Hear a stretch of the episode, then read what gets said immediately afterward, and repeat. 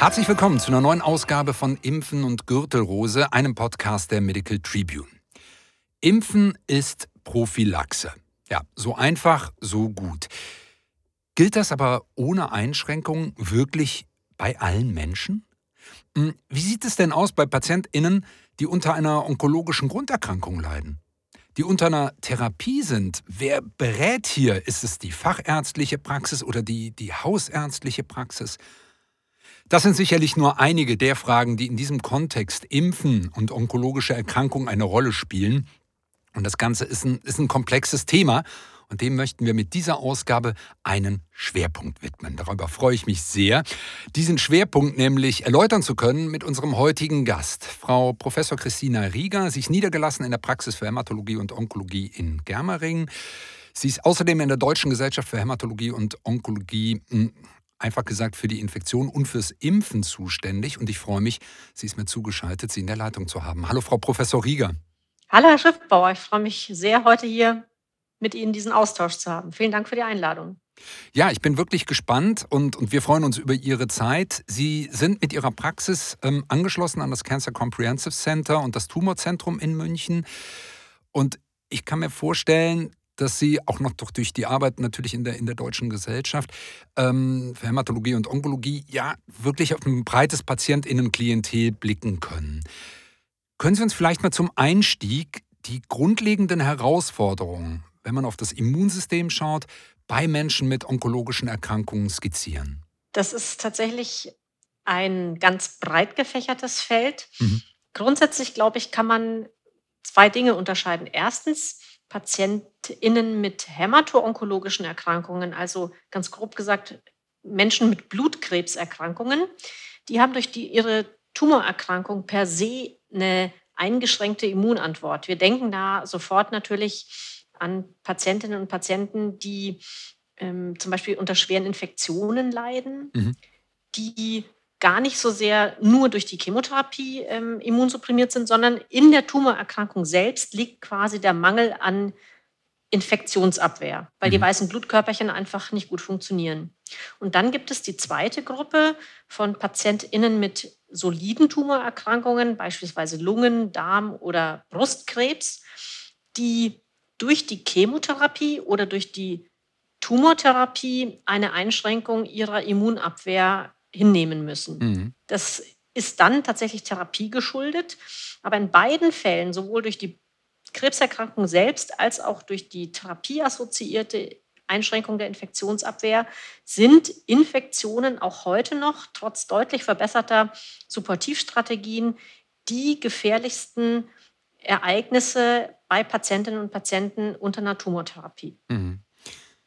Und jetzt haben Sie es ja schon angedeutet. Ich meine, ich spreche von onkologischen Erkrankungen, aber das ist ja, Sie haben ja hämato-onkologische Erkrankungen, dann die soliden Tumore und da haben wir ja schon mal so eine ganz grobe Abgrenzung. Wenn wir jetzt in die Therapieregime schauen, dann haben wir ja heute ähm, ich hatte gerade den, den, den ESMO, wir sind im, ähm, im September hier in der Aufnahme, der ESMO ist gerade zu Ende gegangen und wenn man da hinguckt, ist ja die individualisierte Therapie gang und gäbe in der Onkologie und, und, und wahnsinnig zielführend für die Betroffenen. Wenn ich mir das jetzt vorstelle, diese Komplexität, die Sie ja gerade skizziert haben, muss ich dann auch im Kontext Impfen meine Beratung genauso individuell aufstellen? Wie sieht da eine Impfberatung aus? die ist in der Tat, da haben Sie vollkommen recht, immer individualisiert. Das ist auch der große Unterschied zur hausärztlichen Versorgung, mhm. bei der ganz wichtig ist, dass Patientinnen und Patienten vor allen Dingen mal die, die Standardimpfungen empfohlen bekommen, dass jeder den ausreichend guten Immunschutz gegen die gängigsten impfpräventablen Erkrankungen hat. In der Onkologie wollen wir das natürlich in gleicher Weise erreichen. Zusätzlich kommt dann aber eben diese individualisierte Beratung hinzu, die den ganz spezifischen Bedürfnissen jedes einzelnen Patienten und jeder einzelnen Patientin Rechnung tragen soll. Mhm. Das heißt, wir müssen immer den einzelnen Fall anschauen, den einzelnen Menschen anschauen und dann herausfinden, an welcher Stelle kann man dann jetzt beispielsweise durch Impfungen dessen Risiko für eine Erkrankung, die impfpräventabel ist, reduzieren kann. Und das ist, glaube ich, heutzutage das A und O. Sie haben es schon angesprochen, die onkologischen Therapien werden immer individualisierter, mhm. was gut ist. Damit werden sie effektiver und in allen Fällen nahezu besser verträglich. Die Supportivstrategien, und dazu gehört eben auch eine gute Impfberatung, müssen aber mit dieser guten onkologischen Entwicklung Schritt halten. Und deswegen ist auch hier ganz klar eine individualisierte Beratung notwendig. Mhm. Und, und, das ist natürlich auch herausfordernd. Das ist dann schon was, was in der, in der fachärztlichen Praxis passieren sollte, passieren muss, oder? Ich würde sagen, da liegt so ein bisschen die Weisheit noch nicht klar auf dem Tisch. Mhm. Wir wissen, dass wir als Hämato-Onkologen deutliche Defizite noch haben in der Impfberatung für onkologische Patientinnen und Patienten. Und das ganz einfach deswegen, weil das nicht in unserem Alltagsspektrum bisher gefordert war. Mhm. Wir setzen uns zunehmend auch mit diesen Dingen auseinander. Und viele meiner Kolleginnen und Kollegen haben in den letzten Jahren nicht nur aufgrund der Covid-Pandemie, sondern auch deswegen einfach, weil dieses Thema Impfen immer mehr in den Vordergrund rückt in der Onkologie, sich mit diesen Impfberatungen beschäftigt. Noch immer ist es allerdings so, dass ich glaube, dass das beste Know-how dazu bei den hausärztlichen Internisten vorhanden ist. Und deswegen plädiere ich momentan dafür, dass wir als Onkologen zwar grundsätzlich informieren darüber, welche Impfungen notwendig sind, dass wir aber unbedingt im guten Kontakt, in der guten Kommunikation mit den hausärztlichen Kolleginnen und Kollegen bleiben, weil die im Zweifel am Patienten noch sehr viel näher dran sind als wir und den Patienten vielleicht dann auch zeitnäher zur onkologischen Therapieeinleitung impfen können, weil das ist, glaube ich, noch das Allerwichtigste. Wir müssen äh, versuchen, mit den Impfungen vor den Therapiestart heranzurücken, dass die Patienten, wenn sie in die Immunsuppression durch die Chemotherapie oder Immuntherapie gehen, vorher einen guten Impfschutz haben, weil wir auch gelernt haben, der Impfschutz, den wir erreichen können unter einer laufenden Tumortherapie, ist schlechter, als wenn die Patienten rechtzeitig vor Einleitung einer solchen Therapie vakziniert werden. Und wenn wir das nicht selber leisten können oder nicht äh, leisten dürfen, wie mhm. zum Beispiel im stationären onkologischen Krankenhaussetting, dann ist es ganz besonders wichtig, dass wir den Patienten und den hausärztlichen Kollegen oder die hausärztliche Kollegin über die Notwendigkeit für Impfungen rechtzeitig informieren, dass diese dann den Patienten impfen können. Mhm. In einer optimalen Welt würden wir das alles selber tun. Ich glaube, da haben wir aber noch ein bisschen Hausaufgaben auch zu machen. Und wir müssen weiterhin das Bewusstsein für das Impfen bei den Onkologinnen und Onkologen schärfen und bis dahin wirklich eine ganz gute Kommunikation mit den hausärztlichen Kollegen üben die ja ähm, ohnehin wünschenswert ist, auch im Sinne der sehr Betroffenen. Und sich da gut und eng zu vernetzen, ähm, kann ja nur, nur sinnhaft sein. Absolut. Wie sieht die STIKO das denn eigentlich? Ich weiß, dass wir ja für Grunderkrankungen, ähm, für Menschen mit bestehenden Grunderkrankungen besondere Impfempfehlungen haben. Gibt es von der STIKO eigentlich einen Fokus auf PatientInnen mit onkologischen Erkrankungen? Die gibt es in der Tat. Wir sind sehr, sehr froh, dass wir seit dem Jahr 2020 das Positionspapier der STIKO zu Impfungen unter Immunsuppression haben. Mhm. Und in diesem Sonderpapier, in dieser Stellungnahme werden ganz spezifisch auch Patientinnen und Patienten mit onkologischen Erkrankungen adressiert. Da sind ganz wirklich praktikable Empfehlungen drin, wer was wann wie geimpft bekommen sollte.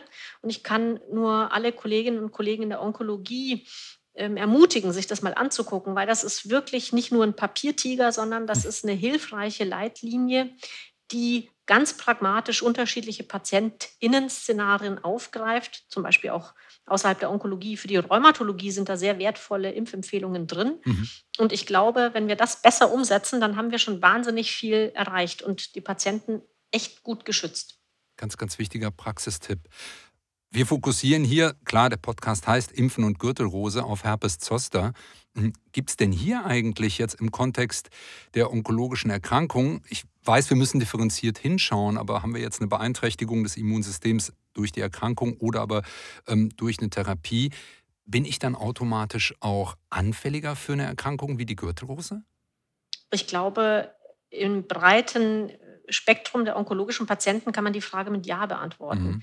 Patientinnen und Patienten mit Tumorerkrankungen haben ein deutlich höheres Risiko für eine Zoster-Reaktivierung. Die Zoster-Erkrankung ist ja quasi ein Wiederaufblühen einer durchgemachten Varizellenerkrankung, mhm. also mhm. Windpocken.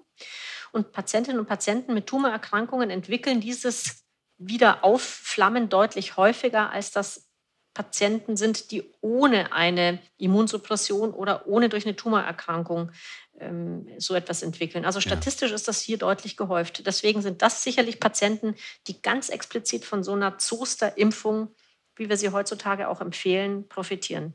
Okay. Ich hatte hier in der, unserer Podcast-Reihe die Gelegenheit, mit Dr. Petra Sando, eine niedergelassene Allgemeinmedizinerin aus Berlin, zu sprechen. Und sie hat von der hohen Wirksamkeit äh, der Impfung geschwärmt, die ja über 90 Prozent ist, was ja wirklich toll ist. Wie ist denn das jetzt für Betroffene? Sie haben gesagt, wir haben eine höhere Anfälligkeit, ein höheres Risiko.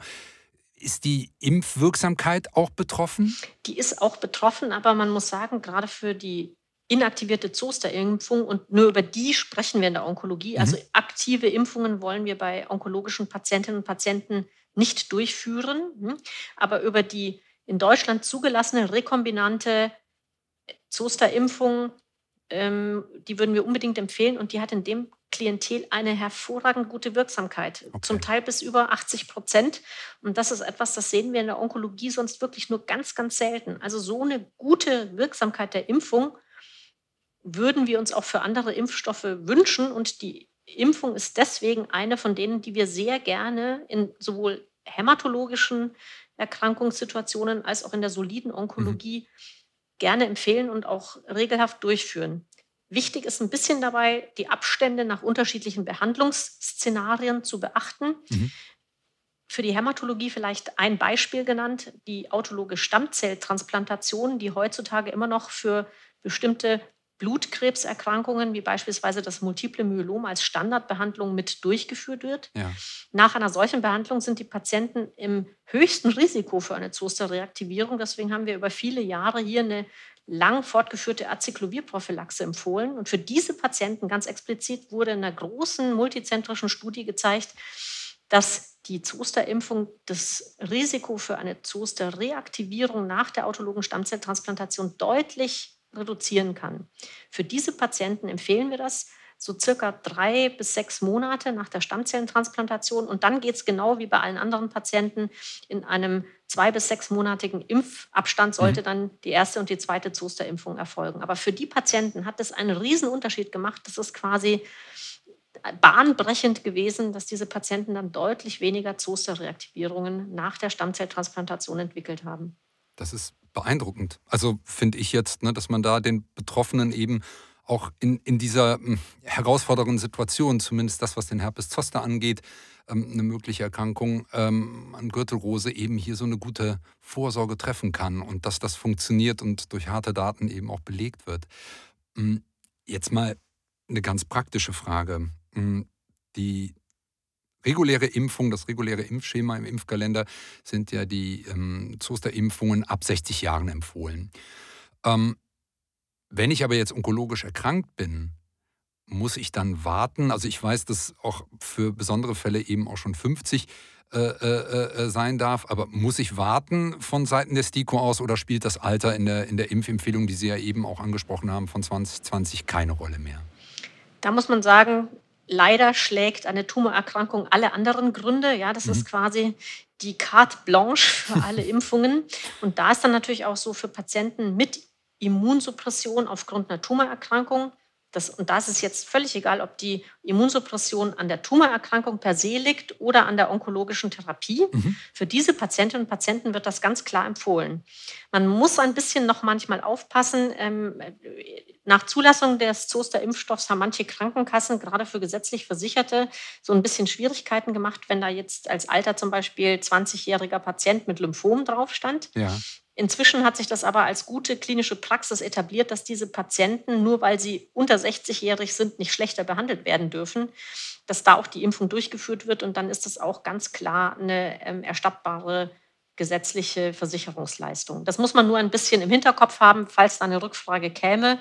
Das Tumorargument, also das Vorliegen einer onkologischen Erkrankung, das ist sozusagen das, dasjenige, was dann alles andere schlägt. Okay. Und dann sollten die Krankenkassen sich mit der äh, Erklärung auch zufrieden geben, ähm, weil die Daten sind ja eindeutig, wie Sie das Absolut. gerade dargestellt haben. Okay. Absolut.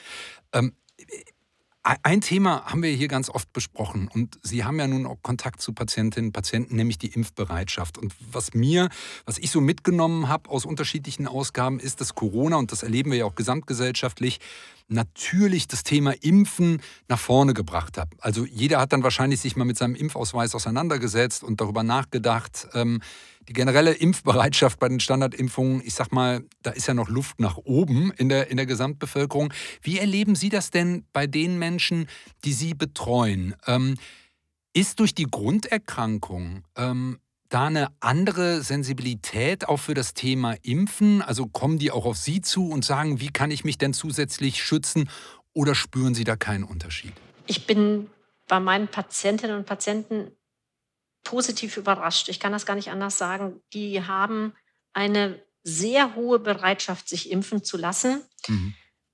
Und im Vergleich zur, ich sag mal, internistischen ähm, Patientenschaft ist es sicherlich eine Positivselektion. Mhm. Das liegt mit großer Wahrscheinlichkeit daran, dass die Bedrohung durch eine Tumorerkrankung als etwas so lebensbeeinträchtigendes von den Patientinnen wahrgenommen wird, dass die Impfung und alles, was unterstützen kann, dass diese Erkrankung gut überstanden wird und dass die Therapie gut vertragen wird und dass es zu nicht weiteren Komplikationen kommt, begrüßt wird. Also ich glaube, das ist wirklich so, wenn jemand wirklich echte Probleme hat, dann nimmt er alle Angebote, die Hilfe bringen können, sehr mhm. gerne wahr und kümmert sich da auch drum. Deswegen mhm. haben wir im Grunde eigentlich ähm, Eulen nach Athen getragen, mhm. als wir zum Impfen aufgerufen haben. Und das ist für mich natürlich sehr, sehr schön, weil Impfen ja mein Hobby ist und meine Passion mhm. in der Onkologie. Ähm, ich merke aber, dass die Covid-Pandemie tatsächlich auch bei unseren Patientinnen da nochmal einen Booster gebracht hat, mhm. im, im Sinne von beschäftigen mit dem Thema und wir nehmen das als positive medizinische Maßnahme wahr. Sehr selten, nur in meinem Berufsleben als Onkologin, habe ich das Gefühl gehabt, etwas so Sinnhaftes und Positives zu tun, wie Menschen mit onkologischen Erkrankungen jetzt auch gegen Covid zu impfen. Das hat äh, positive Hormone freigesetzt, das kann ich gar nicht beschreiben. Und ich glaube, von dieser Impfwelle, von dieser positiven Wahrnehmung in der onkologischen Patientinnengesellschaft muss man sich tragen lassen und das auch wirklich als positiven Effekt weiterhin nutzen. Ich ähm, kann nur dazu aufrufen, alle Kolleginnen und Kollegen und alle Patientinnen und Patienten in der Onkologie wirklich diese Impfung als etwas Tolles wahrzunehmen. Und ich versuche auch meine Kollegen in der Allgemeinmedizin oder in der hausärztlichen Medizin zu motivieren und zu sagen, Mensch, wir haben echt was erreicht und bitte, bitte nutzt diese, diese positive Erfahrung aus der Covid-Pandemie mit dem Impfen für alle weiteren Zeiten, weil ich glaube, diese Impfmuffligkeit, mhm. wenn ich mhm. das mal so plakativ sagen darf, die hängt schon damit zusammen, dass es uns an mancher Stelle einfach vielleicht auch sehr gut über viele Jahrzehnte gegangen ist. Ja. Kaum waren wir mit tödlicher Bedrohung durch impfpräventable Erkrankungen je konfrontiert. Ja. Ab und an mal Masern- oder Influenza-Fälle äh, berichtete der eine oder andere Kollege. Aber so deutlich, wie uns die vergangenen drei Jahre gezeigt haben, dass Impfungen wirklich Todesfälle verhindern können, das haben wir oder ich ähm, in meinem Berufsleben so noch nicht erlebt. Und deswegen glaube ich, haben wir alle sehr viel davon gelernt und müssen diese positive Stimmung weiterwirken lassen. Ich habe Ihnen gerade so gerne zugehört, weil ich das so wichtig finde, wie Sie das beschrieben haben, zu sagen, dass das auch ähm, ja, ähm, Endorphine bei Ihnen freigesetzt hat, das mal so wahrzunehmen und auch, dass die PatientInnen bereit waren. Und ich habe auch nur noch eine letzte Frage, weil das fand ich doch schon sehr, sehr beschwingt und, und sehr mutmachend, wie Sie das gerade dargestellt haben. Sie haben eben darüber gesprochen, dass auf der fachärztlichen Seite hier ähm, vielleicht auch noch einige Hausaufgaben zu machen sind und dass die Vernetzung mit den ähm, allgemeinmedizinischen Kollegen, internistisch arbeitenden KollegInnen sehr, sehr wichtig ist. Wie machen Sie das denn in, in Ihrer Praxis ganz ja, ganz praktisch. Haben Sie ein bestehendes Netzwerk? Wie ist da der Austausch? Gibt es da was, was Sie vielleicht den KollegInnen mitgeben können? Also wir haben natürlich ein Netzwerk. Die hausärztlichen Kolleginnen und Kollegen sind natürlich zu großem Teil auch die Zuweiser hier in mhm. meine Praxis. Wir haben aber, glaube ich, es sehr gut gelöst hier in, im Münchner Umkreis. Das darf ich vielleicht als Modell mal ähm, ähm, erwähnen.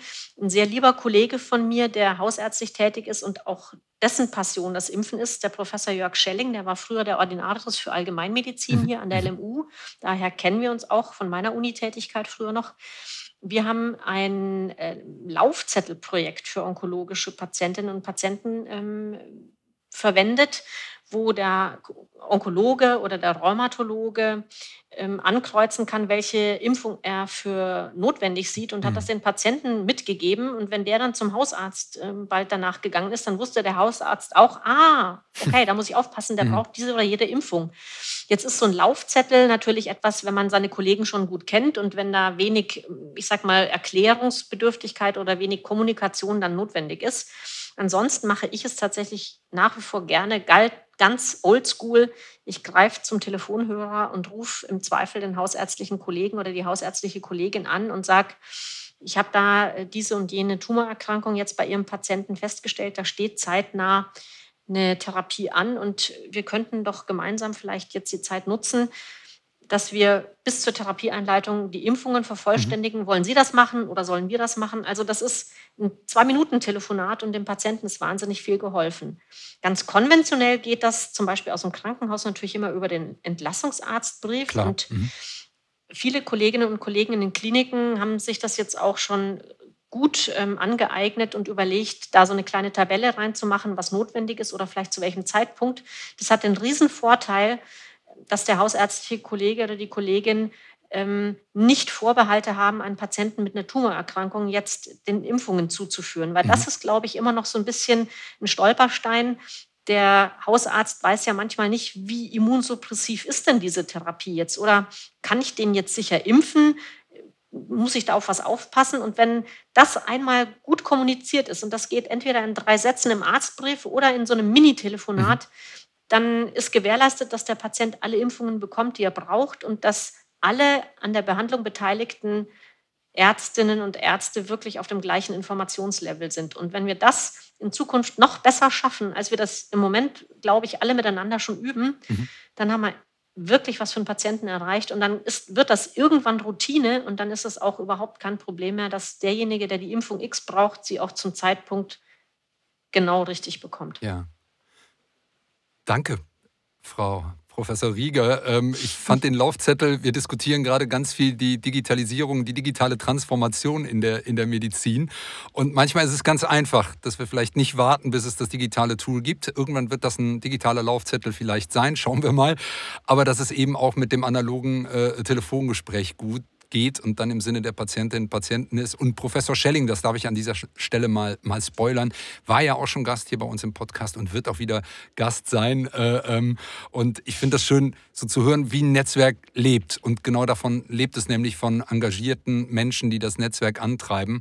Und ähm, ja, ich bin noch äh, ganz beseelt, ich habe es eben schon gesagt, ähm, für diese tolle Expertise, diesen Einblick und klar auch, dass es für die internistisch-allgemeinmedizinischen ÄrztInnen schwierig ist, gerade mit diesen zunehmenden individualisierten Therapien, unterschiedlichen Therapieschemen. Das ist ja auch hochkomplex und da die Übersicht zu behalten. Und da ist ein enger Austausch im Sinne der PatientInnen ganz, ganz wichtig. Also von Seiten Impfen und Gürtelrose ein großes Dankeschön äh, an Sie und Dankeschön auch an GSK, dass diese Folge wieder unterstützt wurde und natürlich auch Dankeschön an unsere Zuhörenden. Machen Sie es gut.